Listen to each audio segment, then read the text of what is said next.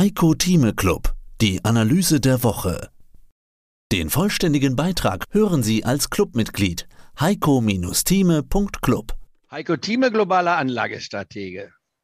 Die EU-Staaten müssen sich mal wieder auf einen Gasnotfallplan einigen. Gas ist wirklich Notfall, würde ich sagen. Russland drosselt schon wieder die Lieferungen. Angeblich muss mal wieder eine Turbine gewartet werden, aber Wirtschaftsminister Habeck sagt ganz klar, das ist nur ein Vorwand. Es kommen nur noch 20% der Lieferungen durch Nord Stream 1 nach Deutschland. Die Preise springen nach oben. Der ukrainische Präsident Zelensky spricht von einem offenen Gaskrieg. Heiko, ziemlich angespannte Lage, das können wir, glaube ich, mal festhalten. Wie beobachtest du das Ganze? Wie schätzt du die Lage ein? Die Lage ist A, sehr komplex, eine Herausforderung, die wir in dieser Form seit dem Zweiten Weltkrieg noch nie gesehen haben. Das ist immer das Faktum, was wir hier haben. Und jetzt muss man sich fragen, wer ist eigentlich der Gewinner?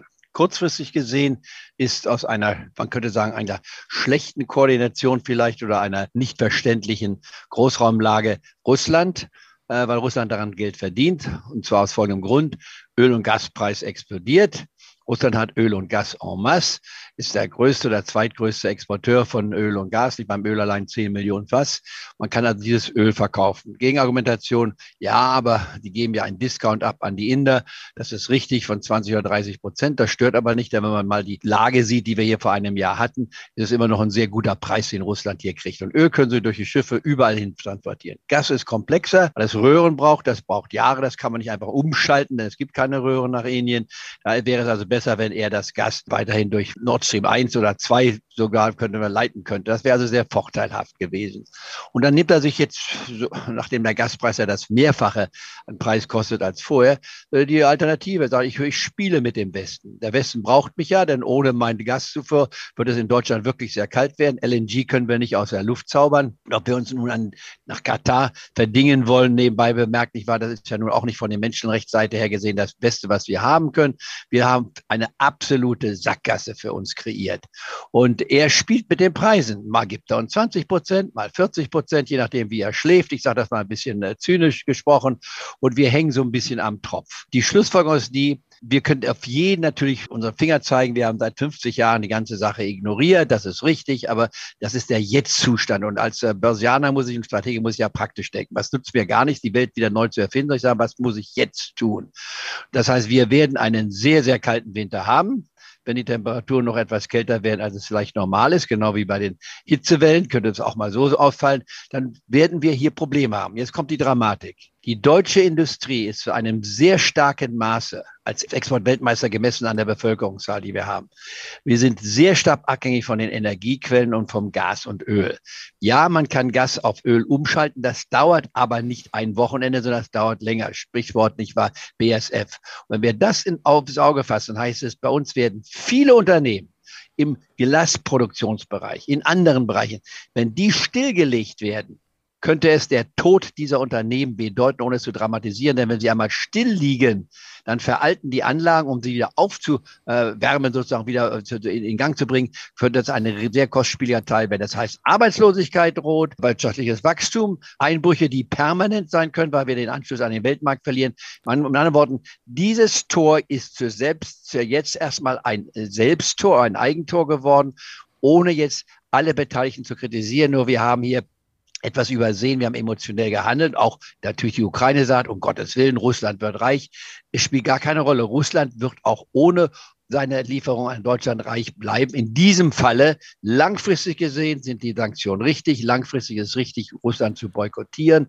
Aber kurzfristig gibt es einen Gewinner, das heißt Russland temporär, und einen Verlierer, das heißt nicht Europa, sondern heißt Deutschland, auch Italien und ein paar andere Länder, die man noch nennen könnte. Jetzt sieht dieser Gasnotfallplan, den ich schon angesprochen habe, ja vor, dass freiwillig die Firmen Gas einsparen sollen. Also bisher soll es alles auf freiwilliger Ebene bleiben. 15 Prozent sollen insgesamt eingespart werden. Es soll auf andere Energieformen umgeschwenkt werden. Öl hast du jetzt beispielsweise schon angesprochen als Alternative, aber natürlich mittelfristig. Man verfolgt ja sowieso diesen Green Deal, äh, dass erneuerbare Energien eine Lösung sein sollen. Dafür soll es jetzt vermutlich auch mehr Förderungen geben. Das ist gerade alles noch so ein bisschen in der Findungsphase.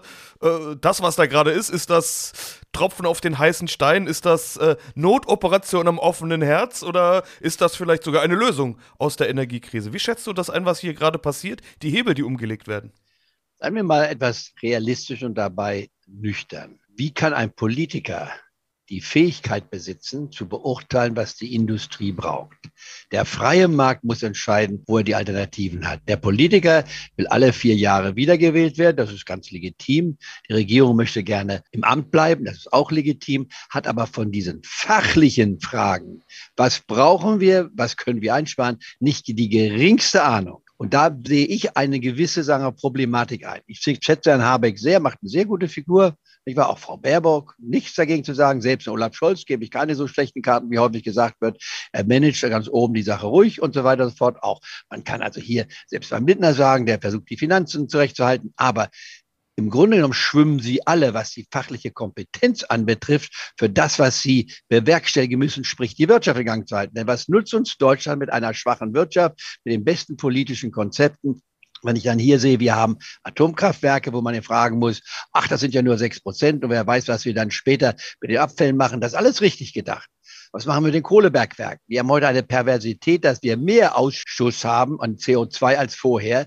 Und damit entfernen wir uns von der grünen Ideallinie, die wir wollen, äh, temporär zumindest ganz entscheidend. Eine zusammen Arbeit mit der Industrie wäre hier notwendig und dann äh, Vorschläge zu machen. Ich werde jetzt ein bisschen zynisch, meine es aber nicht so, wie man sich duschen muss, das ist ja alles schön und gut, aber natürlich kann man sich in zwei Minuten duschen, das geht absolut, aber das jetzt sagen, das ist unsere Lösung. Man muss überlegen, in welcher Situation wir uns direkt oder indirekt gebracht haben. Ich gehe noch einen Schritt zurück, aber dann lasse ich den stehen. Hätten wir der Ukraine klargemacht, sagen, Leute, wir können euch eigentlich nur helfen, wenn es uns als Wirtschaft gut geht. Wir können keine Flüchtlinge aufnehmen, wenn wir selbst Flüchtlinge werden, beziehungsweise bedürftig werden. Wir können keine offene Tür Politik betreiben. Wenn wir eine schwache Wirtschaft sind, bei uns alles einbricht, können wir euch nichts liefern. Ob es Panzer sind oder andere Dinge, spielt jetzt keine Rolle. Wir schaden uns selbst mehr. Diese Diskussion hat am Anfang nicht stattgefunden. Der Dialog hat nicht stattgefunden. Es war eine politische Diskussion zwischen Brüssel und den einzelnen Ländern. Und da meine ich, da liegen gewisse Fehlerquellen hin, aber es ist die Vergangenheit. Ich will Praktiker bleiben. Ich bin übrigens Optimist, das muss man von vornherein wissen, aber rationeller Optimist. Wir kommen durch die Krise durch. Äh, ich bleibe auch dabei, dass am Jahresende der DAX-Index höher steht als heute und in einem Jahr höher steht als am Jahresende. Aber wie wir dahin kommen, ist jetzt die entscheidende Frage. Jetzt ist, geht es darum zu sagen, was ist rationell. Wir sind von Russland abhängig, ab Anführungsstrichen. Wir nehmen das Gas, was sie schicken, ohne groß zu diskutieren. Wir müssen den Ukrainern so viel, so schweres Gerät, was es überhaupt auf der Welt gibt, hinschicken, damit sie in geordneter Form die Angriffe von Russland äh, bekämpfen können und eventuell das Unvorstellbare erreichen, sogar den Krieg gewinnen bis zu der ursprünglichen Grenze. Das wäre die Wunschvorstellung, was vielleicht nicht realistisch ist. Aber wenn wir dann so sagen, naja, 20 Prozent verlieren die, wo sind denn die 20 Prozent? Haben wir uns schon mal Gedanken gemacht, was das Donbass-Gebiet bedeutet, welche Rohstoffe dort sind, welche seltenen Erde dort sind? Die Russen haben einen klaren Plan, was sie klauen wollen. Und das, was übrig ist, wird sehr schwer sein, um zu überleben. Und dann, wenn man das konsolidiert hat, das Donbass-Gebiet, dann greift man die restliche Ukraine in den nächsten Jahren. Also wir müssen Putin hier stoppen, egal was es ist. Das ist die Situation, die wir haben. Die Märkte haben das zu einem Teil gesehen, aber noch nicht vollkommen. Und deswegen meine Meinung, dann kommst du mit deiner Frage gleich dazu. Die Sache ist die, wir haben noch einen Tick nach unten einmal vor uns. Andere, mein Freund Hans Berger zum Beispiel, sieht auch ein Erholungspotenzial, dem ich nicht widerspreche, das ist die sogenannte Sommerrallye. Aber ich glaube, dass wir von jetzt bis Oktober noch einmal niedrige Kurse sehen, aber nicht dramatisch niedrige.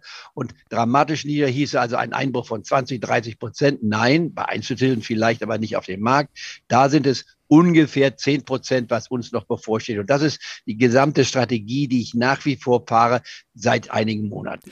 Dieses bei Einzeltiteln vielleicht will ich ansprechen. Wir haben auch wieder Clubmitgliederfragen bekommen und eine davon geht zu der bei dir schon erwähnten BASF, die du ja in der Vergangenheit in, im, im Club auch immer mal wieder gelobt hast, als, glaube äh, bestes Chemieunternehmen im Sonnensystem. Hast du sie kürzlich oder im Universum sogar, ich weiß nicht mehr genau. Äh, Absolut, das beste Chemieunternehmen, was wir in dem Kosmos, so wie wir ihn kennen, haben. Aber vorausgesetzt, die Füße oder die Beine werden dem Unternehmen nicht abgehackt und das war natürlich Energie.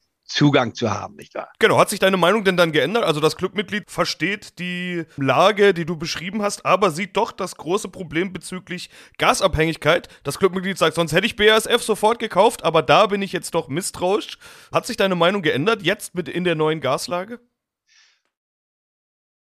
Mehr dazu gibt's im Heiko Thieme Club. heiko-thieme.club Heiko Thieme spricht Klartext. Der Heiko Thieme Club.